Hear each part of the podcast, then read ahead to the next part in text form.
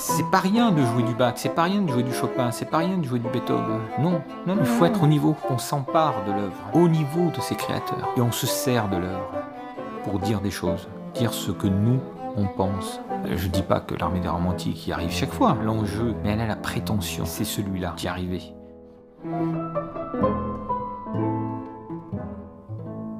Le bon goût est une précaution prise par le bon ordre.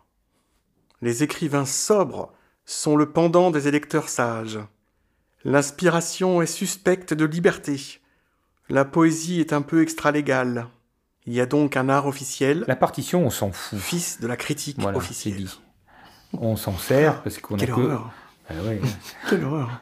On s'en sert parce qu'on a que ça, disons, et qu'on n'a pas le génie de Beethoven. C'est une porte d'entrée à la partition. Voilà. C'est l'accès qu'on peut avoir à la pensée de. C'est un support, encore une fois. Euh, Elle évoque des choses pour nous, on s'en inspire, et on lui fait dire des choses. On ne la récite pas, c'est pas une Bible, la partition. C'est là où on a su notre ego. Oui, avec un support extraordinaire. Ce support, il se limite pas aux signes. On va derrière, évidemment. Mais on le fait. On le fait vraiment. Prenons des choses précises pour que les gens comprennent bien. L'exemple de Beethoven est parfait. Beethoven, la doxa, c'est le rythme, l'unicité du tempo. On ne bouge pas de tempo dans une œuvre de Beethoven. Nous remettons totalement en question cette idéologie-là. D'où ça sort cette connerie? Alors, si on veut jouer au con avec les traités anciens, on en a une palanquée, nous aussi, qui démonte cette idée de l'unicité du tempo. Traité d'Angramel, 1789, il n'y aura pas plus de quatre mesures du même tempo dans la même œuvre. C'est complètement con ce débat de se jeter des traités par la figure. Parce que l'acte artistique, c'est bien autre chose qu'un petit récitant qui va dire euh, voilà comment ça se faisait à l'époque de Beethoven. C'est du fantasme tout ça. Le passé est toujours fantasmé. On prend au sérieux le geste révolutionnaire de Beethoven. Cette irrévérence à ce qui a été fait avant lui. Ce geste inouï on s'en empare et on en fait quelque chose. Des musiciens de l'armée des romantiques. Pas là dans la vérité contre l'erreur. On pose un postulat de l'interprète qui crée le monde qui l'entoure. Cette volonté absolue de sortir du costume du laquais. Ce geste inouï de la bourgeoisie à la fin du XVIIIe siècle avec la Révolution. Un être libre. Eh bien, on prend ça au sérieux. Münster, Westphalie, 3 février 1876. Brahms est arrivé hier. Je suis content que mon enrouement disparaisse progressivement car l'idée d'avoir à chanter au concert d'après-demain ces notes aiguës de son triomphe lead pour chœur à huit voix et baryton solo m'inquiétait beaucoup. Je lui ai demandé si, à tout prendre, il verrait une objection à ce que je changeasse quelques-unes de ces notes pour d'autres plus commodes, compte tenu de ce refroidissement. Pas le moins du monde, me dit-il, et à mon avis, un chanteur intelligent et sensible peut changer une note qui, pour telle ou telle raison, est à ce moment hors de sa tessiture, en lui substituant une qu'il puisse atteindre confortablement, sous réserve que la déclamation reste belle et que l'accentuation n'en souffre pas. Le son ancien, on ne peut pas le savoir parce que les instruments ne disent pas la vérité. C'est un vecteur, un médium qui nous sert d'instrument expressif.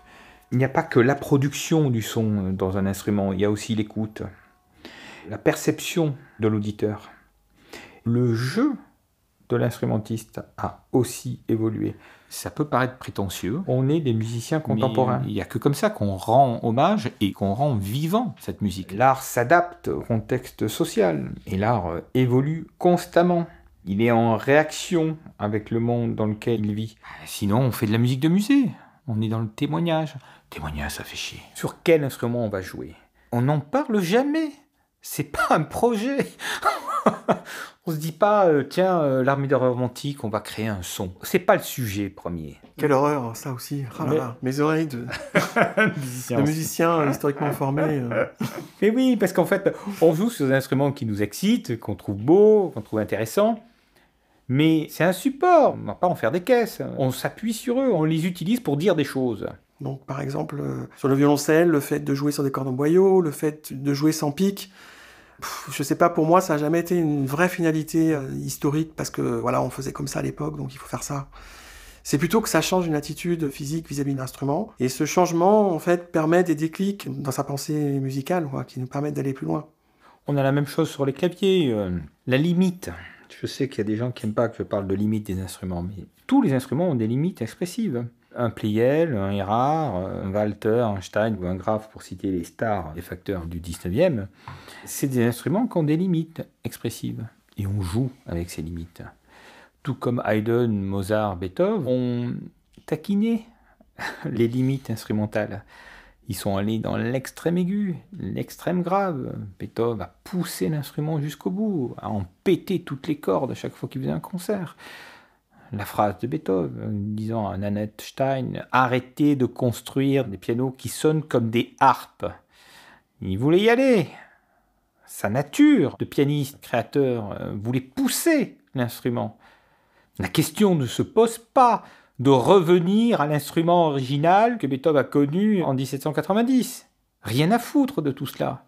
Et nous, finalement, on dit OK, c'est nul. On prend en compte les instruments anciens parce qu'on aime ça. C'est pas ça l'objet de la musique de Beethoven. Mais on n'en fait pas une finalité. Ça dépasse l'instrument, la musique de Beethoven. Il y a aussi la manière de jouer, le style de jeu. Le sujet de l'instrument n'est pas le problème. On pratique, nous, le plus possible quand on a des beaux instruments sur des instruments anciens. Mais on peut très bien le pratiquer aussi sur des instruments modernes. écrit pour un instrument. Et euh, l'instrument ne fait pas tout. Même on a plutôt tendance à dire que c'est une part relativement négligeable de cette histoire. Il a écrit une musique, voilà. Il est difficile aujourd'hui, bien que nous en croyions en France, de retrouver les traditions du maître, pour ce qui est des intentions et des mouvements. Chacun dit avoir les vrais et toutes sont contradictoires. Mais il est un fait qui renferme tout. Ce vaste génie aimait laisser faire à l'exécutant. Il comprenait la place que devait tenir sa propre création. Il n'aimait pas les signes marqués qu'il trouvait vagues et insuffisants, et avait les chiffres du métronome en horreur. Celui qui comprend, disait-il, n'en a pas besoin. Celui qui ne comprend pas n'apprend rien par là. On va voir des œuvres bien, du passé dans un Beethoven, musée. euh, C'est une conservation, c'est pas un objet vivant, c'est un objet contexte, qui s'intègre dans un processus de création dans la société. Et c'est ce que le néoclassicisme veut faire des interprètes. Des interprètes respectueux d'une œuvre du passé fantasmée. L'idée pure, la source, ça peut pas marcher comme ça. N'est pas la vérité des choses. On rend pas justice euh, à l'art vivant.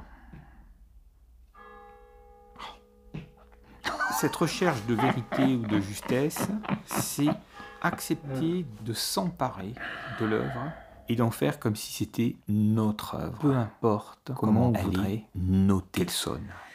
C'est toute une tradition qui vient du 19e siècle, il nous semble, de ces interprètes qui ne réfléchissent pas. Et d'ailleurs, ça a été souvent l'argument pour les dénigrer. C'est un peu limité parce que pour faire ce qu'ils font, c'est beaucoup de travail. Pour rendre un geste naturel, juste sur scène, il faut être monté une fois sur scène pour s'apercevoir de la difficulté que d'être dans ce geste juste artistique.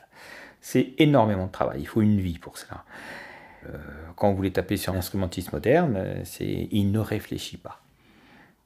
Et c'était l'insulte suprême. Et c'est là où le combat idéologique a été gagné par la musique ancienne. Il faut maintenant des interprètes qui pensent. Qui pensent, ça veut dire qui ont accumulé tout un savoir, qui vont pouvoir balancer verbalement et balancer aussi musicalement. C'est-à-dire qu'on va voir des musiciens, quand on les entend jouer, on sent qu'ils récitent le bréviaire du traité ancien. La glissade, elle est là, comme ça, comme ça devait se faire. Mais le rubato, il va être comme si, le, tempo, c'est... à la fin du 19e siècle, 20e siècle, il y a un phénomène qui est extrêmement lié au néoclassicisme, c'est qu'on va commencer à jouer de la musique ancienne. Et alors on comprend bien que ça devient colossal le travail. Et donc, euh, bah, c'est fini. On ne peut plus être compositeur, improvisateur, exécutant. On devient marxiste, division du travail. Et j'ai envie de dire, c'est pas bien grave. On joue de la musique ancienne, parce que le sujet, c'est pas de faire comme avant, en faire un sujet moderne. Faut toujours se méfier de cette religion néoclassique, d'essayer de faire comme avant. Je l'accepte comme tel. Il y a que les fous qui pensent qu'on peut faire comme avant. Ça ne m'intéresse absolument pas. Je ne veux pas témoigner d'un passé révolu qui est fantasmé. Ces gens-là veulent revenir à l'Ancien Régime. Ils sont le mouvement continu de la contre-révolution néoclassique, qui s'est opposé au romantisme. Le romantisme, c'est quoi? C'est l'avènement de l'individu. C'est l'avènement de l'interprète. L'interprète, ça n'existe pas au XVIIIe siècle. Il n'y a que des exécutants.